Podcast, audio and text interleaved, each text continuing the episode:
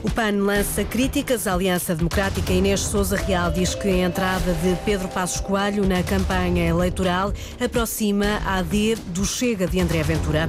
O autarca de Viseu diz que fica surpreendido com a informação de novos constrangimentos nas escalas de pediatria do Hospital de São Teotónio. Fernando Ruas considera que o governo está a falhar. Portugal foi o país da União Europeia onde o preço do azeite mais aumentou em janeiro. Jornal do Meio-Dia, edição Rita Soares. É uma aproximação ao Chega. A porta-voz do PAN olha para a entrada de Pedro Passos Coelho na campanha da Aliança Democrática como um estreitar de relações com o partido de André Ventura.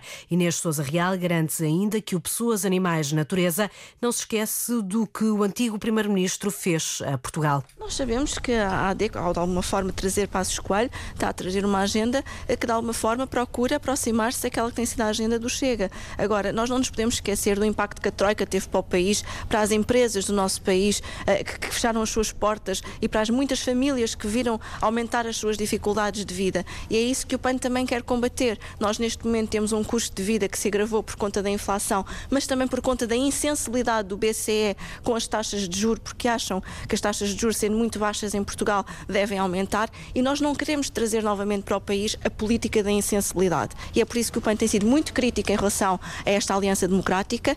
Declarações de Inês Souza Real em Beja, onde o PAN está esta manhã em campanha eleitoral. O partido olha para a intervenção de Passos Coelho na campanha da AD como uma aproximação ao Chega. O porta-voz do Livre diz que são múltiplos os desafios que a esquerda enfrenta nestas eleições. Em entrevista hoje à Antena 1, Rui Tavares destaca a capacidade de diálogo que existe nos partidos de esquerda em Portugal e sublinha que seria importante o país aproveitar o momento atual para afastar de vez a direita radical. Há uma capacidade de diálogo que é cada vez mais assumida, cada vez mais transparente e isso uh, gera clareza e gera honestidade perante os, os cidadãos. Acho que para o país será uma pena se desperdiçarmos esta oportunidade e se em vez dessa capacidade que à esquerda nós agora temos de oferecer convergência e estabilidade ao país, a nossa política pender para uma direita que está em processo de canibalização interna, eh, em que há uma extrema-direita que quer devorar a direita tradicional e que eh, se for essa direita cada vez mais radicalizada a governar, certamente o país continuará mergulhado na, na instabilidade porque uh, será uma legislatura em que eles à direita vão estar a olhar por cima do ombro uns dos outros à espera de quando é que vai haver a primeira facada nas costas. Palavras de Rui Tavares, entrevistado hoje na Antena 1 pela jornalista Sandy Gageiro. A Rádio Pública entrevista nos próximos dias líderes, os líderes dos partidos com assento parlamentar candidatos às eleições de 10 de março. São entrevistas eh, para ouvir depois das 10 da manhã. O secretário-geral do PCP compromete-se com a recuperação do tempo de serviço dos professores em três anos. É a proposta que a CDU pretende levar à Assembleia da República depois das legislativas. Paulo Raimundo falava esta manhã numa arruada em Setúbal, onde foi recebido por docentes. O líder da coligação que junta o PCP e o Partido Ecologista Os Verdes defendeu assim a escola pública contra opções que valorizam o privado, por exemplo, através dos cheques de ensino. Cheques de ensino é aquela, é aquela opção daqueles que acham que o Estado não deve servir para nada, mas só deve servir para passar cheques. É para, é para o ensino, é para a saúde, é para tudo e um par de botas. Não, connosco não há cheques de ensino. Connosco é valorização da carreira dos professores, fim da precariedade, restabelecimento em três anos do tempo de serviço que foi roubado. Em três anos. Em três anos o tempo de serviço que foi roubado. E é uh, criar as condições na escola para que corresponda àquilo que é preciso responder.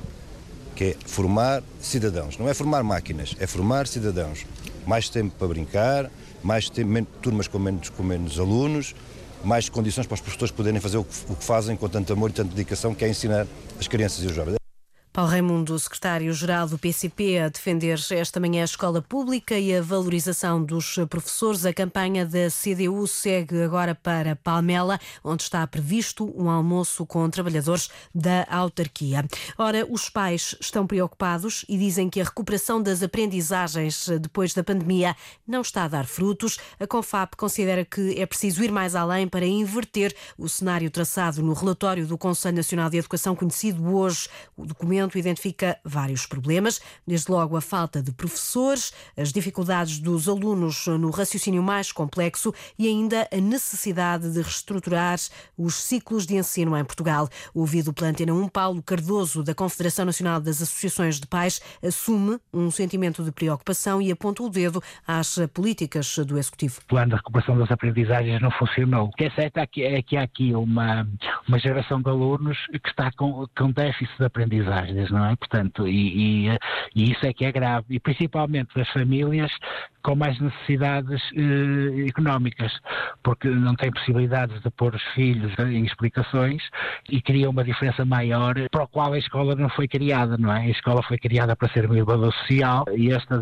esta diferenciação que está acontecendo nas aprendizagens eh, está a criar um fosso ainda maior entre eh, alunos.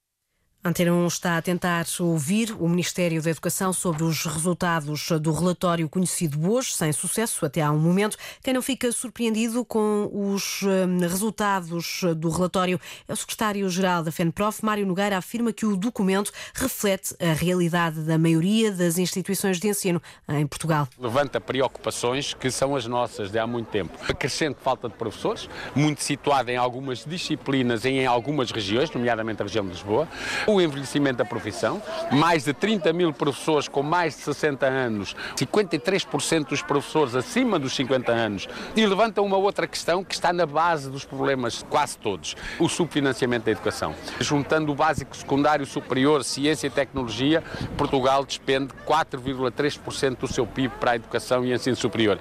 Ora, as recomendações internacionais dizem que abaixo de 6% não há capacidade para dar resposta aos problemas. Quando eh, temos estes dados, já se percebe quais são as dificuldades ou de onde é que provém as dificuldades que tem a educação no nosso país. Palavras do secretário-geral da Federação Nacional de Professores, esta manhã em Coimbra, à margem de uma iniciativa junto à Escola Superior de Enfermagem.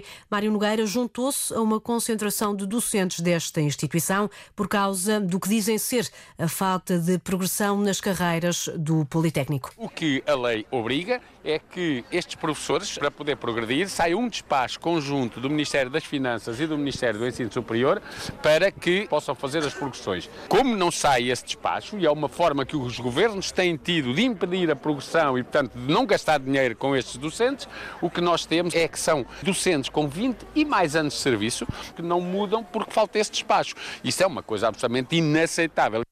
Os docentes da Escola Superior de Enfermagem de Coimbra a reivindicarem melhores condições de trabalho e a progressão das carreiras. O presidente da Câmara de Viseu lamenta o regresso dos constrangimentos ao hospital da cidade. Fernando Ruas critica o fecho da urgência pediátrica em alguns períodos, já a partir de março. Afinal, diz o autarca, as novas unidades locais de saúde não vieram resolver todos os problemas, como de resto prometia o governo. Nós pensámos que este, este problema já estava ultrapassado. Aliás, anunciou-se com grande destaque que as ULS que iam resolver os problemas todos. E o primeiro impacto que temos é o encerramento das urgências pediátricas, exatamente no período noturno. E depois aquilo que se diz é que, de facto, não fica muito longe, são 90 km para a próxima, para Coimbra. Bem, eu noto que, além do, digamos, do famigerado IP3, ainda não temos resolvido o problema do helicóptero que não opera à noite. De maneira que eu não sei o que é que, o que, é que se espera, digamos, da reação destas gentes do interior que sistematicamente estão abandonados e, e digamos, com uma justificação desfarrapada. Críticas e lamentos de Fernando Ruas. É já a partir de sexta-feira, dia 1 de março, que a urgência de pediatria do Hospital de São Teutónio, em Viseu, vai fechar nas noites de sexta-feira, sábado e domingo. Após várias rescisões e baixas médicas, a Unidade Local de Saúde Viseu Dão Lafões explica que não tem conseguido contratar profissionais. Neste momento, são apenas 15 os especialistas de pediatria para assegurar as escalas de toda a urgência. Portugal foi o país país da União Europeia onde o preço do azeite mais aumentou em janeiro. O custo subiu 69% no primeiro mês do ano. A média dos Estados-membros rondou os 50%, de acordo com dados eh, divulgados hoje pelo Eurostat. A seguir a Portugal, é na Grécia, em Espanha e na Estónia que se registram aumentos mais expressivos. Do outro lado, a Roménia, a Irlanda e os Países Baixos apresentaram as menores subidas homólogas no preço do azeite. Ouvida pela hum, Antena 1, Mariana Matos, da Casa do Azeite justifica esta variação com uma mudança que foi feita precisamente em janeiro. Outros países, explica Mariana Matos, terão feito essa alteração mais cedo. O facto de Portugal ter sido uma variação homóloga um, superior à, à dos outros países provavelmente terá a ver com uma, uma, uma, correção de valores, porque uh, nós, ainda o ano passado, víamos que havia, inclusivamente, alguns espanhóis que vinham a Portugal comprar azeite porque estava mais barato. O que é que eu quero dizer? Quer dizer que a correção que estamos a fazer agora ao longo da cadeia de valores só agora está a refletir, uh, ou, ou, enfim, será uma, mais tardia em relação a, a outros países. E, portanto, penso que isso poderá justificar essa variação. As explicações de Mariana Matos, da Casa do Azeite, ela reconhece também que o preço da azeitona está caro, sendo que Portugal, com a dimensão que tem, não consegue impor-se a esse nível de preços. Portugal foi o país da União Europeia onde o custo do azeite mais aumentou no mês de janeiro. Um dos aliados mais próximos de Alexei Navalny pediu hoje uma adesão em massa aos protestos que estão a ser convocados pela oposição para o dia das eleições na Rússia. Num vídeo divulgado na rede social YouTube, este aliado de Navalny recorda que esse foi precisamente um dos últimos apelos do opositor de Putin antes de morrer. O Kremlin já reagiu a esta mensagem e fala Nuno Carvalho num ato de provocação. A ameaça do Kremlin é clara. Quem protestar nas ruas vai sofrer consequências. Os apoiantes do falecido Alexei Navalny estão a convocar um protesto para dia 17, o dia das eleições presidenciais na Rússia. O protesto foi sugerido pelo próprio Navalny antes de morrer ou de ser morto na prisão. O porta-voz do Kremlin diz que o apelo a manifestações no dia das presidenciais é uma provocação feita por perigosos extremistas apoiados pelos americanos. Para os opositores de Putin, a convocação de um protesto é o testamento político direto de Navalny, o último apelo à ação que fez na prisão. Navalny pediu que os russos fossem votar ao meio-dia para provocarem grandes filas nas ruas sem correrem o risco de irem presos. Putin tem a reeleição garantida. Ainda hoje, mais um dissidente, Oleg Orlov, foi condenado a dois anos e meio de prisão. Orlov é um ativista dos direitos humanos, opõe-se à guerra contra a Ucrânia, está à frente de uma ONG que recebeu o Prémio Nobel da Paz em 2022. As eleições na Rússia começam a 15 de março. Os cidadãos têm três dias para votar, embora o período de votação antecipada já se tenha iniciado. Sem surpresas, o que se espera é que o atual presidente Vladimir Putin continue à frente do país. A Hungria garante que não vai enviar nem tropas nem armas para a Ucrânia. O ministro húngaro dos Negócios Estrangeiros disse hoje que teve conhecimento do que foi discutido no encontro de ontem em Paris, que juntou líderes europeus, mas acrescentou também que Budapeste está firme como uma rocha na decisão de não enviar armamento nem soldados para Kiev. Ontem, os líderes europeus admitiram a hipótese de um apoio mais direto às forças ucranianas, isto numa altura em que se completaram já dois anos sobre a invasão russa.